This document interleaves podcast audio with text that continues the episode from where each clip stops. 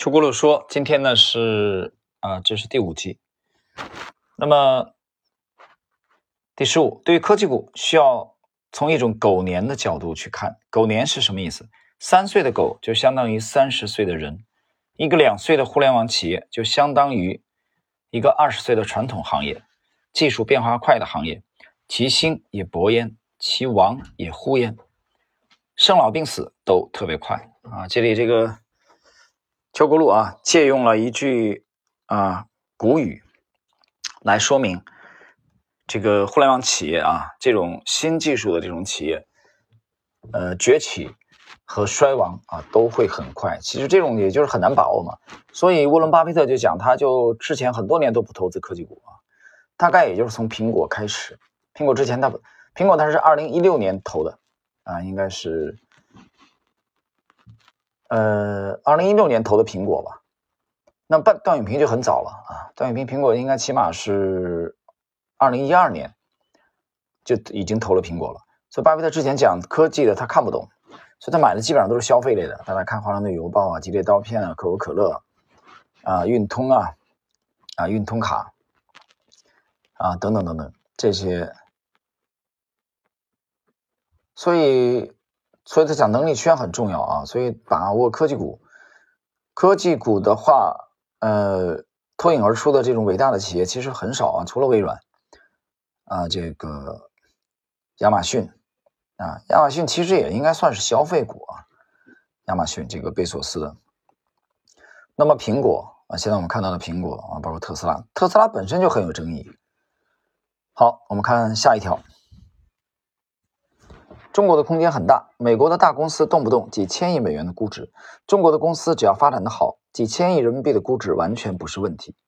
大家为什么搞到一千亿市值就只愿意给它十倍的估值呢？我们很多股票很好，从一到 N 的空间无比大。呃，我们很多的股票很好，这句话如果在两年之前讲，我是完全赞同的。当然，这个讲话他这个我摘的这个邱国路的语录啊。也不是今年的话啊，我说拿这个话的内容来说，如果两年以前，那这话还真的是成立的。但是目前来说，我今天的在知识星球半鹏的专栏的随笔更新了，我讲当下这个位置，股指只有三千三百三十八点啊，看起来是不高的，但实际上很多股票的估值已经不低了。所以这个时候我们要买的话，我们要瞪大眼睛，非常谨慎、非常仔细的去挑选。好的公司有吗？在这个时候值得我们买的，让我们近期跟踪，想重仓买的有吗？我告诉你，还真的有，但是很少，很少很少。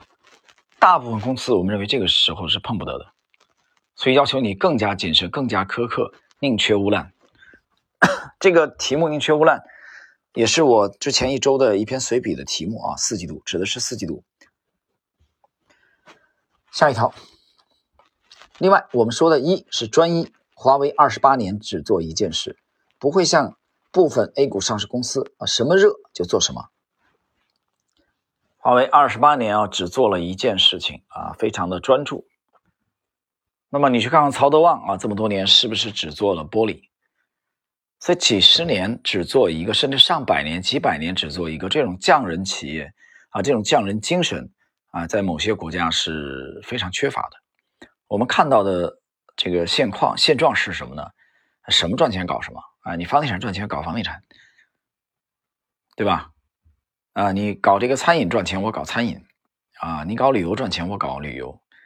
这个风格就跟我们在上一集第四集讲到邱路说的那个啊，跟随市场的变化那种，这种人听看起来是很聪明的，对，跟着风向转，但实际上你知道做实业啊，这种转的话，你未必得跟得很准。它的转身跟资本市场是不一样的啊！资本市场你一个跌停，只要不是跌停，跌停你都可以变现，可以卖出；只要不是涨停，你第二天还可以把它买回来。但是实业呢，有那么简单吗？你的厂房、你的员工、你的设备，所以转身是很难的。所以这也要求做实业的投资家，他们可能更要有大格局，更要有大眼光，能看得远，而不会轻易的决定去投一个行业。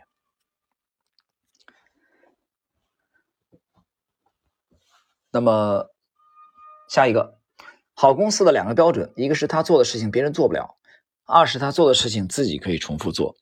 前者是门槛，后者利润率的啊决决定利润率的高低和趋势，后者是成长的可复制性，决定销售的增速。前者其实啊门槛就是壁垒嘛，壁垒的意思，那别人做不了。那比如片仔癀啊，配方保密的；云南白药配方保密的，你做不了。你弄个云南黑药试试，没人买。后边的事情，从自己的事情做的事情可以重复做，重复做就是印钞机嘛。茅台，对吧？水，酒精兑水，成本多少？你去算一算。